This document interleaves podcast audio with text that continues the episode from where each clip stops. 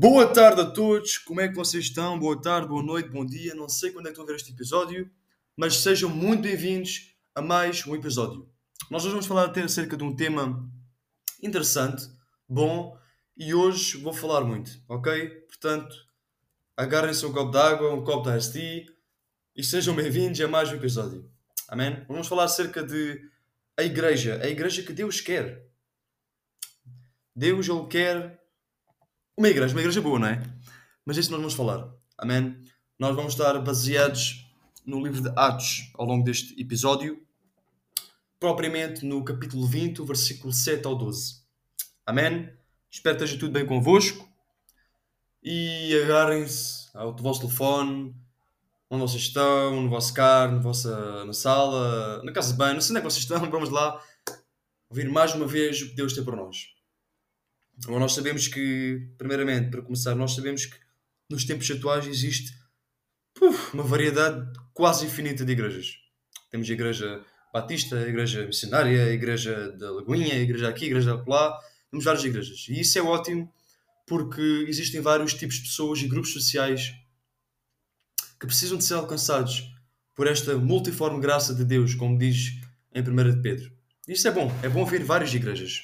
Contudo, isso pode ser perigoso ou confuso, né?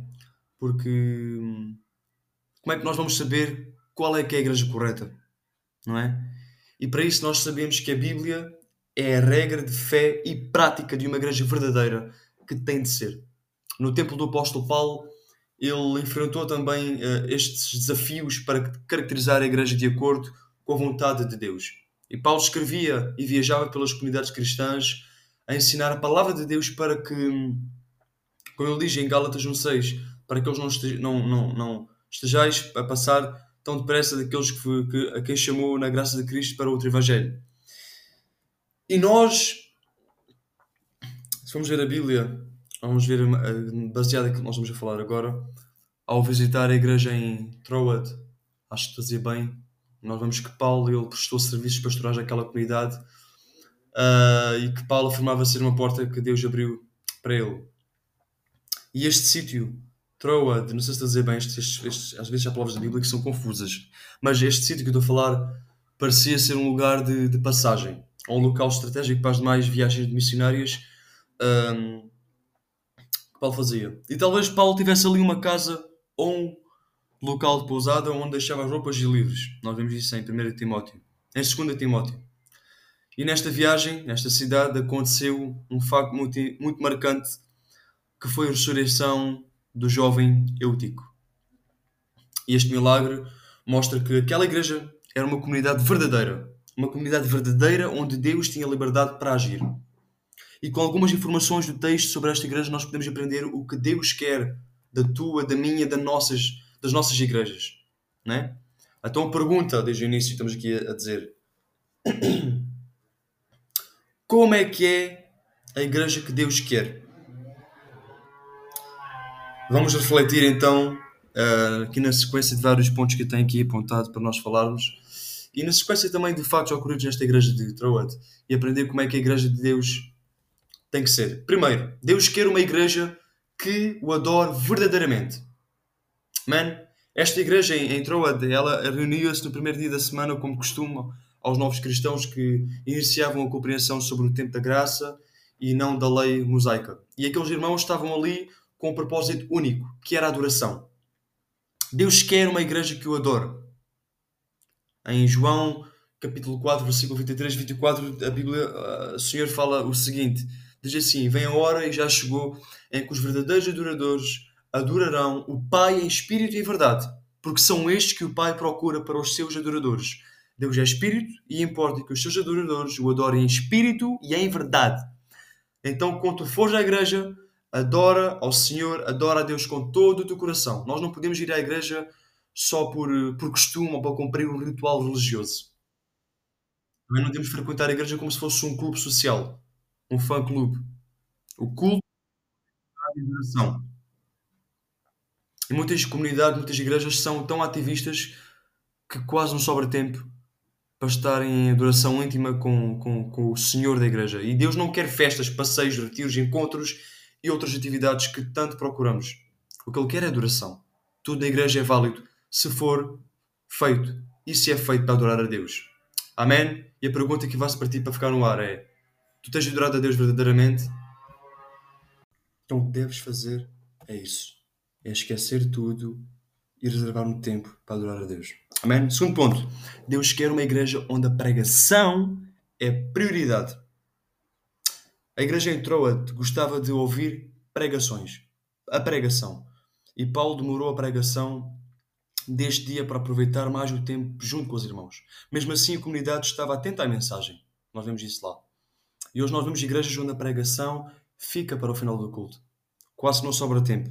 Muitos saem do templo, muitos saem da igreja, muitos saem da casa de oração na hora da pregação, na hora da mensagem.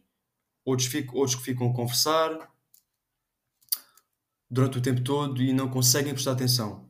E por outro lado, os, os, os pregadores, digamos assim, precisam esmerar-se cada dia mais na palavra do Senhor para ministrar com autoridade à igreja. Deus quer uma igreja que ame examinar as Escrituras e não coloque outras atividades como música e qualquer outra coisa em primeiro lugar no culto.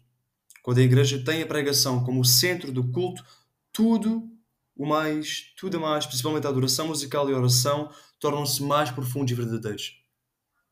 Quem não gosta de pregação, quem não gosta das pregações, é incrédulo. Porque, como diz a palavra, a fé vem pela pregação e a pregação pela palavra de Cristo. Aprenda a ouvir a palavra de Deus. Amém? Terceiro ponto. Deus quer uma igreja que seja luz no mundo.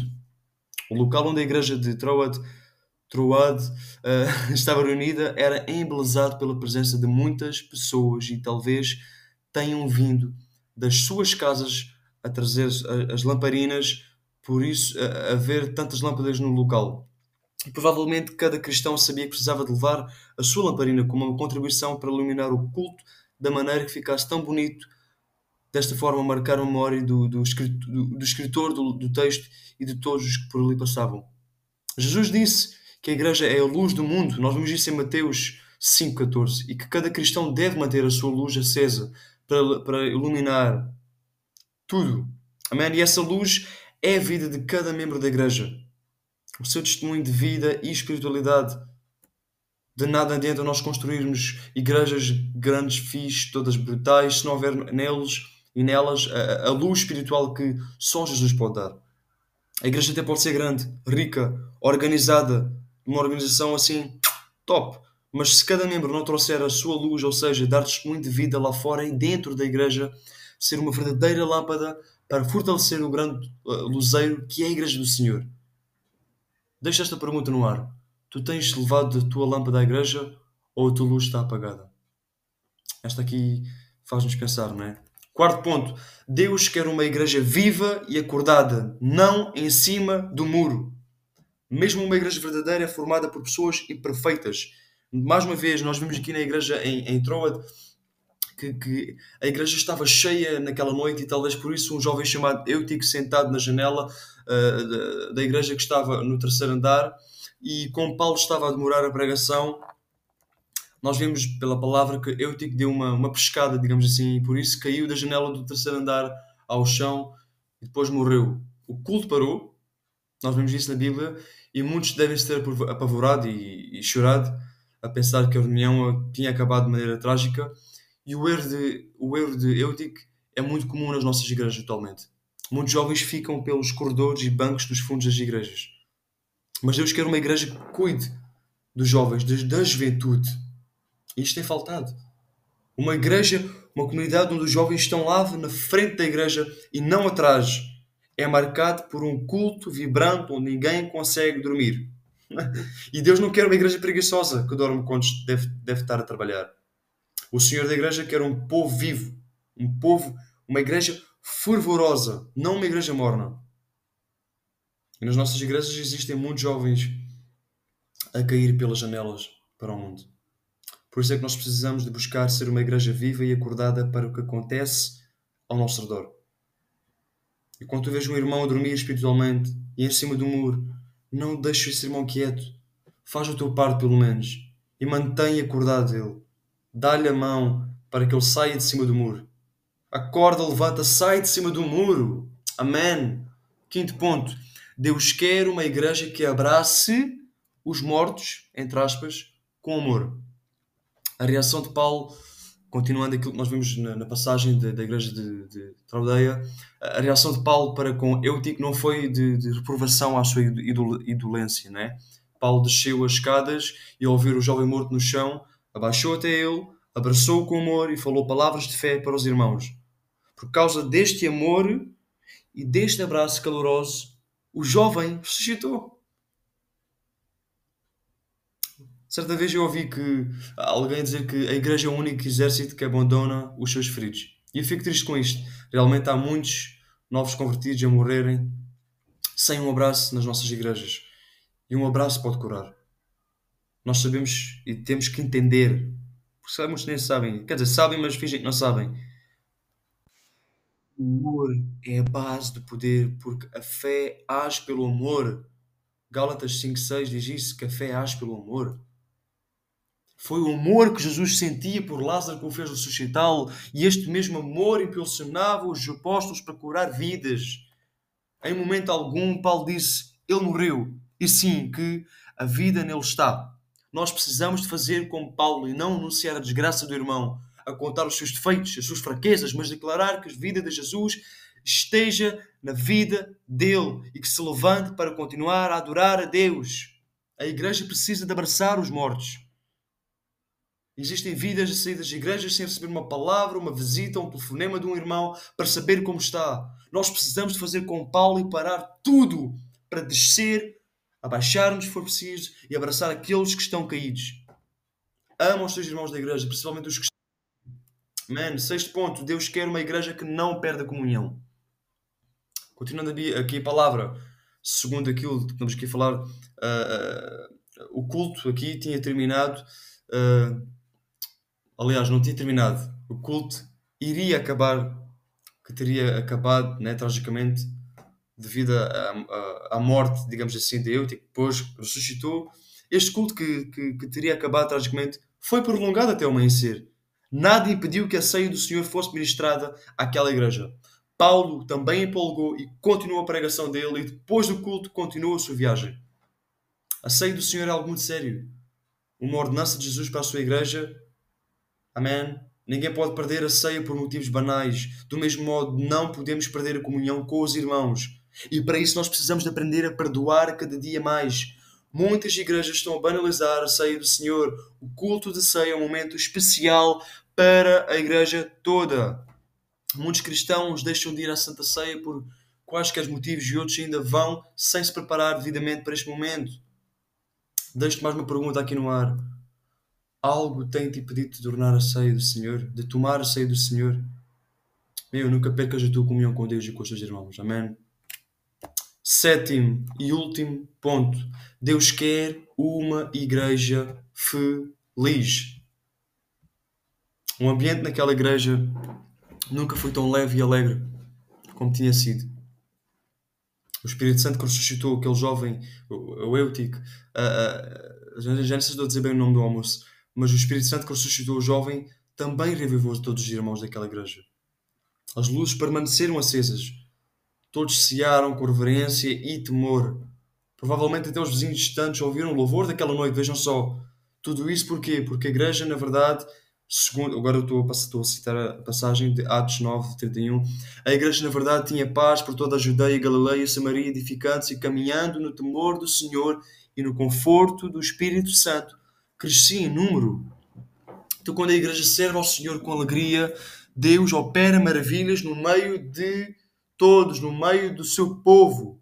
Durante o culto, pessoas que estão doentes, espiritualmente, emocionalmente, são curados através do louvor, através da pregação, através da oração, através de um abraço, um sorriso de um irmão, ao ser recebido na porta da igreja, através de todas estas coisas. E muitos irmãos uh, cobram um do outro, digamos assim, exigem uma santidade cética e moralista, e isto não pode ser. E isso faz do ambiente da igreja um lugar pesado e sisudo, digamos assim. O pecador não se sente bem em um lugar assim. Por isso é que a igreja deve promover um clima de acolhimento e paz para receber pessoas que serão ressuscitadas, avivadas para Deus. E como igreja, nós precisamos de parar de olhar os defeitos do irmão, aquilo que está mal no irmão, e aprender a fazer tudo sem murmuração nem contendas. E se possível, com paz.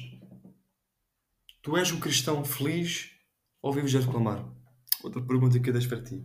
Amém? Deus quer que a tua igreja local seja uma igreja verdadeira. Deus quer que a tua igreja seja uma igreja verdadeira. A igreja és tu. Não adianta veres o que falta nos outros e sim o que, o, o que tu podes fazer para que a tua comunidade seja uma igreja verdadeira. Se tu fores um crente de verdade, um crente verdadeiro, a tua igreja também poderá ser uma igreja da maneira que Deus quer. Tu és um líder. Procura aplicar isso a, a, a, na tua igreja. Tu, és, tu, tu tens que ter uma atitude, vá, digamos assim, de líder. Interpreta-me bem, ok? Adora a Deus do teu, coração, vai para o culto, uh, a celebrar o nome de Deus, prioriza a palavra de Deus na tua vida, em todas as reuniões da tua igreja. Fica vivo, acordado, nunca em cima do muro. Testemunha uh, uh, de, para, para que de alguma forma não, não deixe a tua lama, a tua lama, a tua lâmpada apagar. Abraça toda a gente com amor, não permitas que nada impeça a tua comunhão com Deus e com os teus irmãos. Vai para a igreja com alegria no teu coração e sê um cristão verdadeiro e ajuda a tua igreja a ser como Deus quer. Amém. Meu, a palavra de hoje era isto que eu tinha para vocês. e espero que tenham, tenha sido uma bênção na vossa vida. Que vocês possam fazer isto. Amém. Está na hora, está na altura de nós sermos aquilo que Deus tem chamado para nós sermos. Amém. Vou só orar para nós terminarmos este episódio. Amém. Obrigado, Pai, por esta palavra, Senhor, que é tão, tão importante, Senhor. Ajuda-nos, Pai, a sermos a igreja que Tu queres e sermos fazer aquilo, tudo aquilo que Tu tens falado, Senhor. Te agradeço por tudo, Pai. Abençoa cada pessoa que está a ver este podcast, Senhor, e que nós possamos aplicar na nossa vida, Pai. Nós te agradecemos, Pai, em nome de Jesus, Senhor. Amém e amém. Espero que esta palavra tenha sido uma bênção na vossa vida. Não se esqueçam, apliquem tudo isto. São as vezes necessárias este podcast. Eu sei que falei muito, mas passem à frente se quiserem. e é isso, amém. Então que o Senhor vos abençoe. E da minha parte é tudo. Até o próximo episódio. Fiquem bem. Deus abençoe.